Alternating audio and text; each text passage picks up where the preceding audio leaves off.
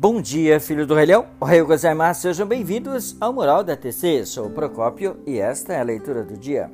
Hoje já é segunda-feira e é dia 13 de julho. Falo hoje aqui um pequeno trecho é, de uma reunião de palestra no auditório Grande Juramento, né? Japão, em agosto de 2017 onde nosso presidente Ikeda diz: cada qual em seu verdadeiro palco do juramento Seigan, persistam de forma autêntica, radiante e repletos de convicção em suas ações, firmes e leais. Né? Essa é as diretrizes que o presidente Ikeda dedicou aos jovens do Brasil. Que lindo, né?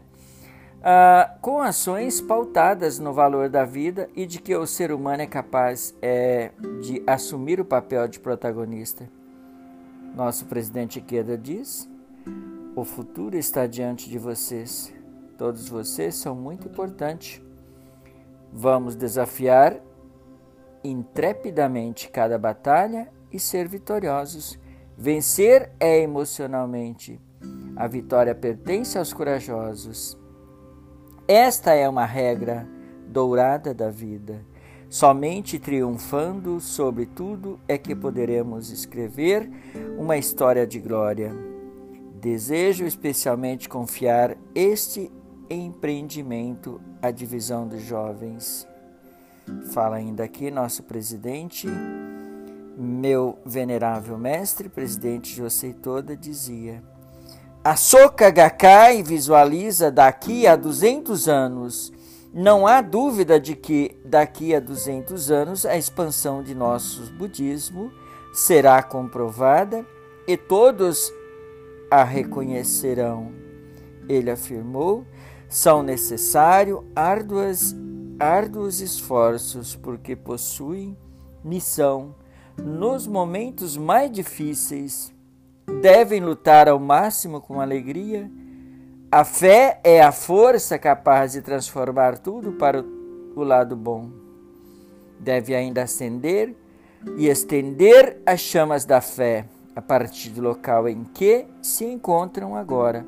Peço que prezem cada companheiro do fundo do coração, que amplie ainda mais a legião de valores humanos, sucessores de José Toda queridos ouvintes, para concretizar, finalizando esta leitura. Ainda hoje, disse aqui nosso mestre, sem cessar o fluxo do Kosen Rufo e Keda Sensei, transmite a essência desta relação às futuras gerações. A presença de discípulos determinado a concretizar o sonho de mestre é fundamental para a vitória eterna da Soka Gakkai.